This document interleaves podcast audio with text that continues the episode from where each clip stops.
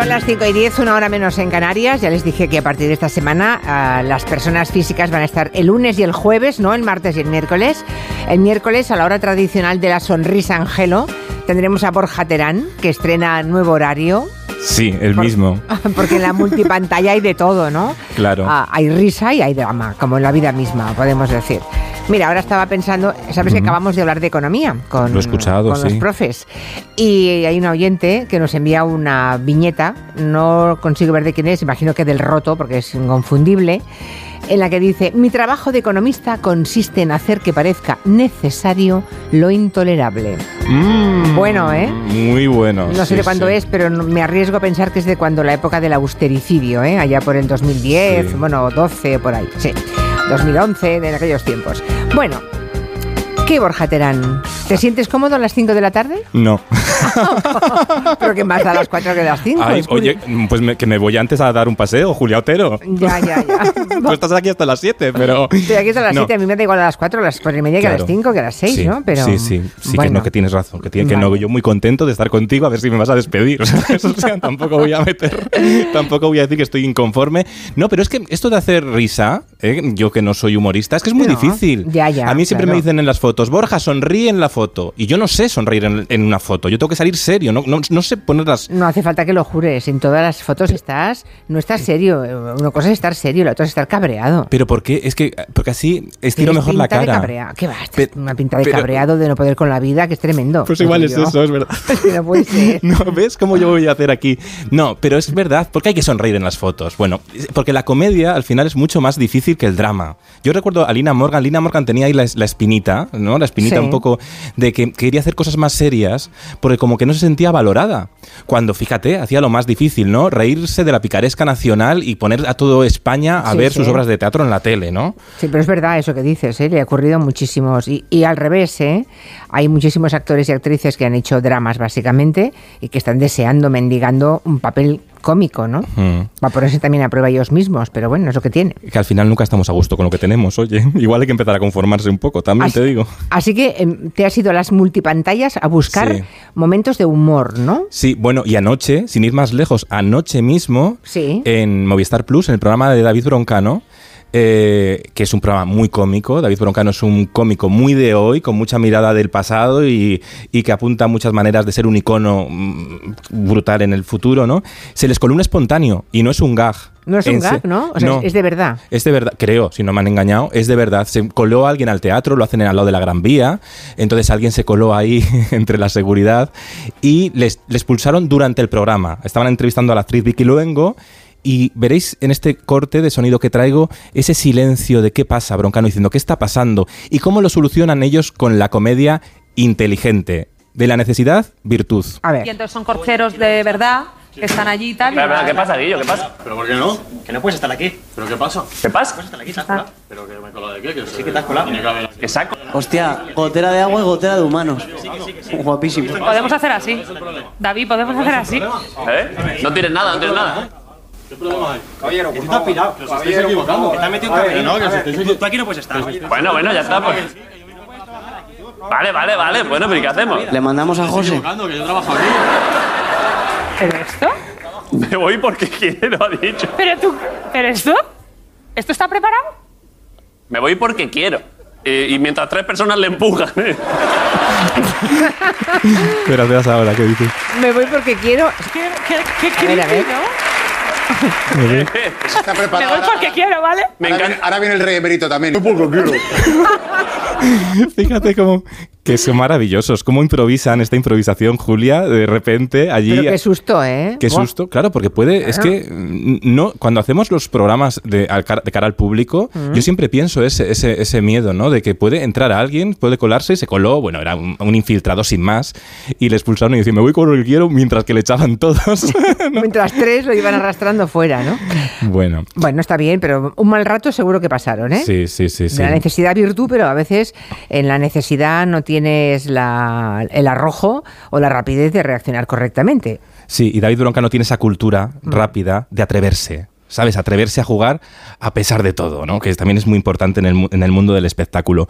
Luego, ayer te escuché con Monegal y, y, o, comentasteis de las campanadas. Sí. Te propongo que vamos a comentar todos los días las campanadas hasta marzo o así. Todos los días hasta marzo, tan- tanto decidieron desde el No. punto de vista analítico, qué barbaridad. Porque yo también he traído un corte, digo, qué pesados van a pensar los oyentes. No, pero lo- los morancos hicieron otro tipo de humor, que es el humor que se viene guionizado, ¿no? Que estaban con Ana Obregón haciendo su humor y hubo un chiste que molestó, ¿Ah, sí? porque hacían humor con los idiomas y la guerra y, Ah. y China e hicieron una mezcla que sonó así. Y ahora me gustaría que me explicaras cómo se dice en chino que se acabe la guerra. A ver si nos oye China.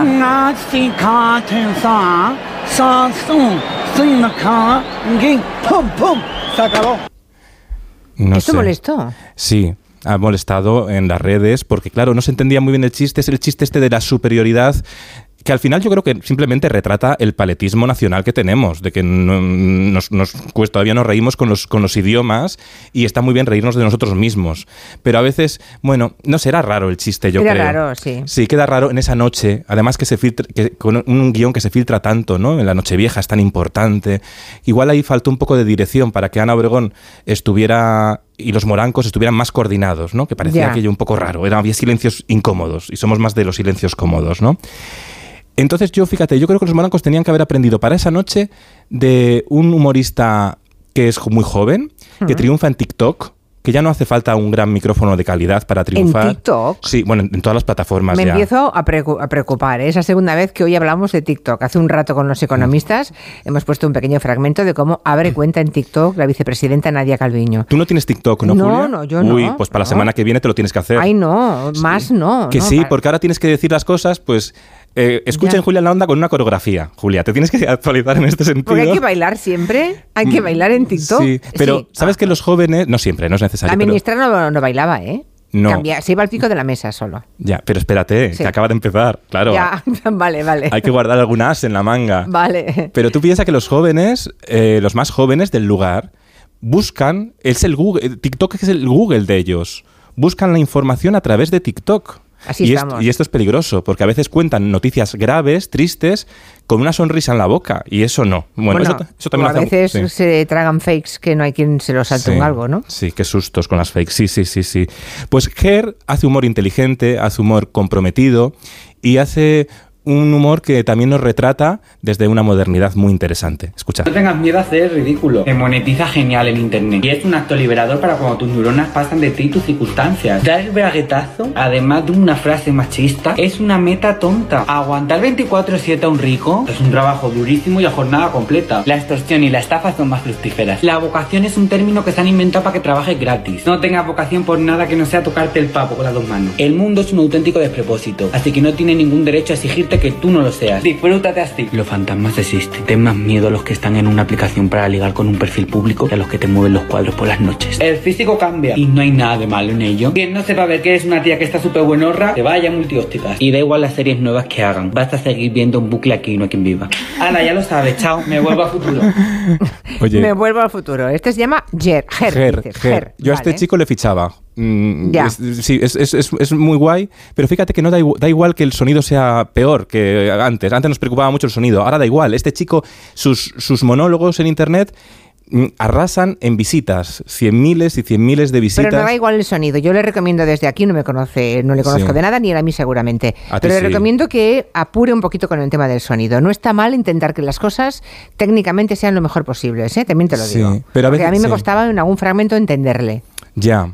Ya, pero ya tenemos el Manías, ojo. Sí, bueno, no, no, manías. no, pero eso no es manía. Y de hecho, los medios tradicionales creo que tenemos que diferenciarnos de las plataformas digitales mm, en la calidad. En la calidad que también el espectador tiene que te tenemos que aportar un plus de calidad. Pero es verdad que en las plataformas, más en las aplicaciones, en las redes sociales, da un poco igual. Da un poco igual. El otro día, Julia, eh, hubo un fragmento que fue muy polémico de José Mayuste en el programa de Iker Jiménez, porque Iker Jiménez ya no solo habla de fantasmas, Julia. ¿Ah, no? No, ahora también habla de, de fakes y todo esto. Sí. Vale. Bueno, a veces puede ser lo mismo, todo junto, ¿no? Bueno, va todo, va, va todo junto, sí. va todo unido. Y entonces eh, José Mayuste eh, le preguntaron sobre los límites del humor y dijo unas declaraciones mm, desafortunadas eh, podía haber dicho, pues tenemos que aprender, la, la sociedad evoluciona, vamos cambiando las sensibilidades y no se puede mirar con el hoy el humor de ayer, por supuesto. Claro, eso es verdad.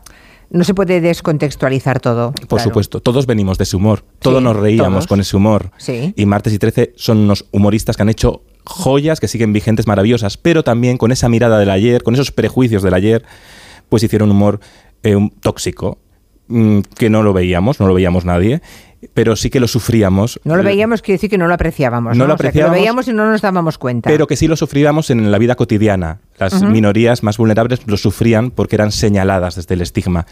Y él podía haber dicho, jo, pues nos equivocamos o no lo veíamos. Y dijo esto tú. Porque sé que hay gremios actualmente con los que no puedes eh, hacer humor, es muy complicado. Que antes sí lo podías hacer y no pasaba nada, ¿no? Y no pasaba nada. Nada, con la raza negra, con los homosexuales, etcétera.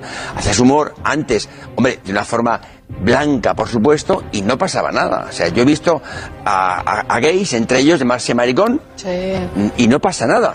No se te ocurra a ti, ¿sabes? A ver, Julia. Ahí, ya. ¿Por dónde empezamos? No sé. A ver, mira, gremios. La sexualidad no es, no es una cosa como una profesión que te puedes ir a la asociación de la prensa y dar de alta y luego dar de baja. La sexualidad mm, naces y ya te tienes que aguantar, es decir, es lo que eres y te tienes que asumir.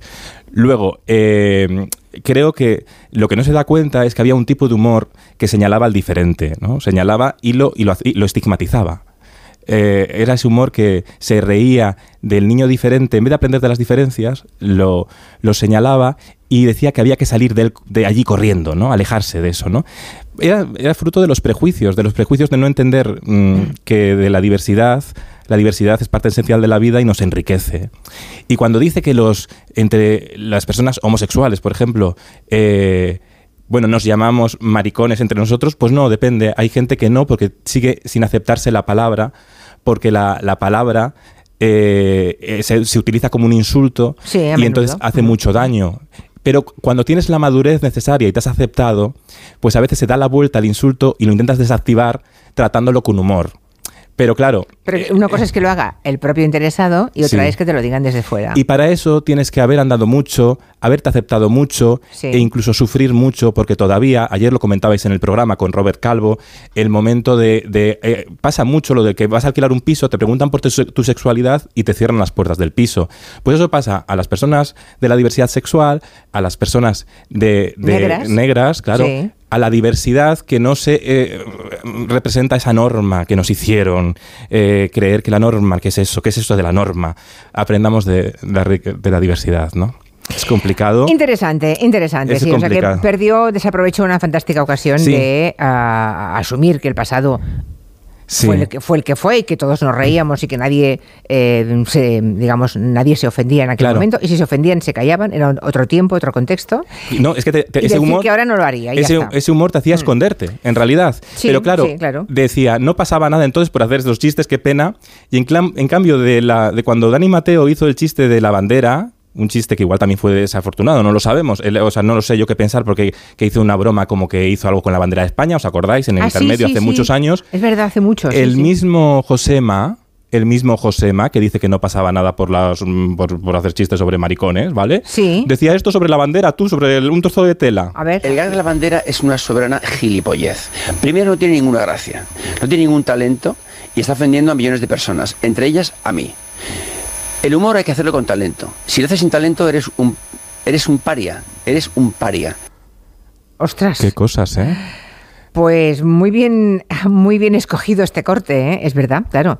Todo La misma, la, la misma persona que dice que se le puede llamar maricón y que eso es humor blanco y que antes se podía hacer y que con cierta tristeza dice que ahora ya no lo puede hacer porque todo el mundo se ofende, en cambio considera que lo otro sí es ofensivo. O las dos cosas en un lado o las dos en el otro. Una en cada lugar mm, Mm. te hace caer en la incoherencia. Tienes toda la razón. Sí, sí, es incoherente, es Es incoherente. incoherente, sí. A mí tampoco me gustó de la bandera, ¿eh? a mí tampoco, a mí bueno, tampoco. pero- pero Eh, claro. pero bueno, mm, pero ya, pero bueno Pero es que, que- a él sí que le parecía bien los chistes de antes para hacerlos ahora y que ahora no puede. Claro, Claro. Es, es así. Sí. De todo, conven- confundimos a veces ideales con ideología y también es diferente, ¿no?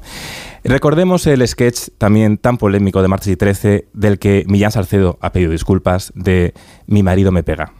Vamos a escuchar el testimonio profundo y sincero de María Ascensión del Calvario, mujer maltratada, por su marido. Como mm, mm, portavoz de la Asociación de Mujeres Maltratadas de España. Mi problema no es ni más ni menos ni quito ni pongo, es un problema común, con común denominador, denominado por muchos y denominado por otros.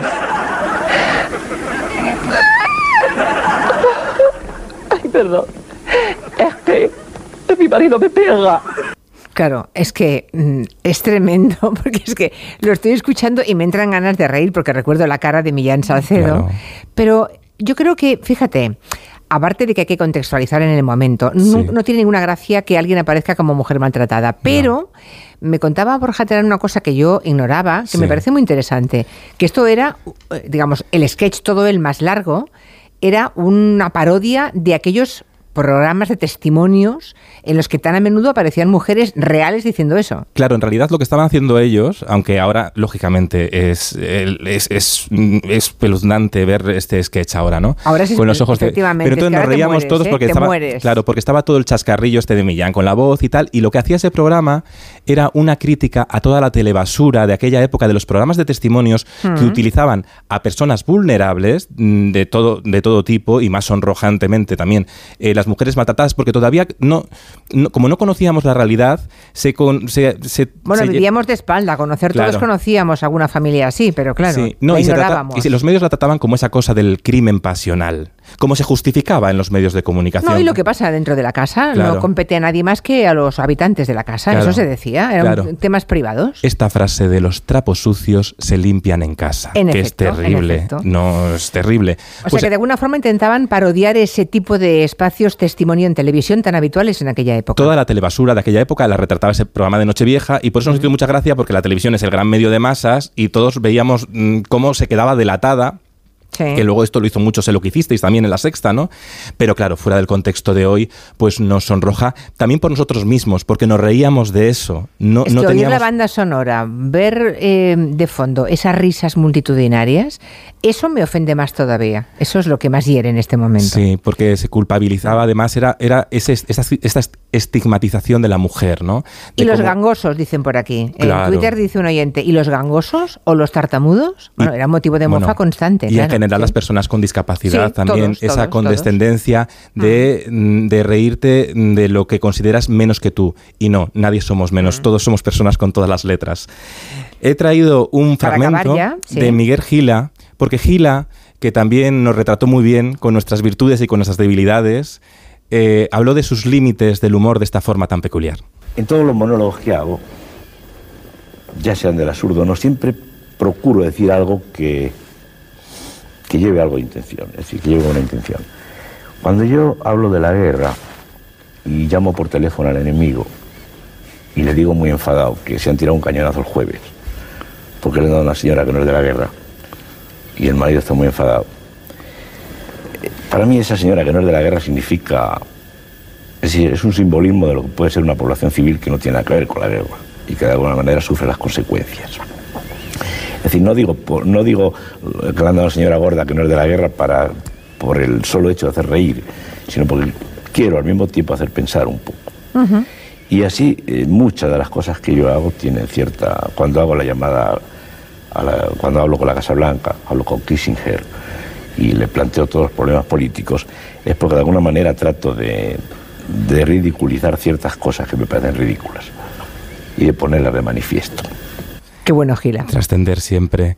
Y yo creo, Julia, que Y dar tenemos que pensar, sí, y dar que también. pensar. Es que el buen humor es el que nos desafía la inteligencia. Y, y por eso también tenemos que mirarlo con amplitud de miras. Y si alguien nos desafió siempre la inteligencia, desde esa sencillez y desde ese temperamento también, es Rosa María Sardá. El ocio es una cosa muy personal, queridos míos. Cada uno que haga con su ocio lo, lo que le parezca. Claro, yo he venido aquí a presentar, a dar clases de ocio, a ver si me entienden. Pues nada, lo dicho. Voy a sentarme y tengo un ratito de, de ocio y de descanso. Eso. Dar clases de ocio. Que cada uno viva el ocio y la vida como pueda, más bien. ¿Y algún chiste para terminar? Mira, yo Después creo- de este sí. análisis tan interesante. Un chiste malo de estos días de first dates. Anda. Lo que no tenéis que hacer nunca en una primera cita, hacer humor. Humor Hace igual. tanto Mira. tiempo que no tengo relaciones, mi alma, que ya uno de mi, de mi espermatozoides le ha salido un diente. Va, en serio, que te, ha salido un diente ahí. ¿Dónde me- ¿Cómo va a salir un diente en el espermatozoide, chiquilla? ¡Oh, madre mía! Sí, un chiste. Julia, tú entendiste el chiste, yo no. Pero ella, pero No he tampoco. eso, pero ella Julia. se lo creyó encima. Pobre señora. O sea, él le dice que... le- no, yo creo que ella no, no escuchó bien la palabra espermatozoide y entonces Sí. solamente se quedó con el diente y, vamos, quiero pensar, ¿no? Ya, que les, bueno, no sé, que les ¿en serio que te ha salido un diente ahí? Dice ella. Ya, ya, ya, ya. Ay, qué citas. Las citas que en las citas pasan cosas muy surrealistas. Y en una primera no se puede hacer un chiste como Sí. este, eso es evidente. No. Bueno, eh, dicen por aquí que José Manuel añade que el gangoso, el gay, el tartamudo, el gordo, el friki, el diferente, el de las gafas, ¿no? El empollón. Lo gracioso era reírse del diferente. El humor inteligente no estaba de moda. Y reírse de uno mismo, menos aún. Pues sí. Así zanja el tiempo de Quizá- Borja Terán, este oyente. Sí, quizás confundimos comedia con mofa, que no es lo mismo. Y por aquí, sí, eso es. Y por aquí. Luego te lo, luego te Ah, lo envío. No, es que, ay. estoy- no, no, es que hay un oyente, bueno, hay Sí. un- que es excelente ilustrador, ¿no? Eh, dibujante Pepe Farruco, Sí. que cuenta en Twitter que le enseñó a un amigo suyo un artículo tuyo Ah, sí. y que le contestó, no estoy de acuerdo, los chistes están para reírse de los problemas precisamente para quitar dolor a los problemas. Claro. Un, un artículo, el, el de tuyo, el de Borja Terán, es que lo mojigato y moralista. ¡Hala! Fíjate, fíjate cómo confundimos. El humor tiene que ser de abajo arriba, no de arriba abajo, yo creo. Y los artículos están sobre todo para hacernos pensar. Y la radio también, y ojalá pensemos más y crezcamos mejor. Borja, hasta la semana que viene. Un beso. Enseguida nos ponemos a hablar de la felicidad, entre otras cosas, con José Antonio Marina. No se pierdan la charla.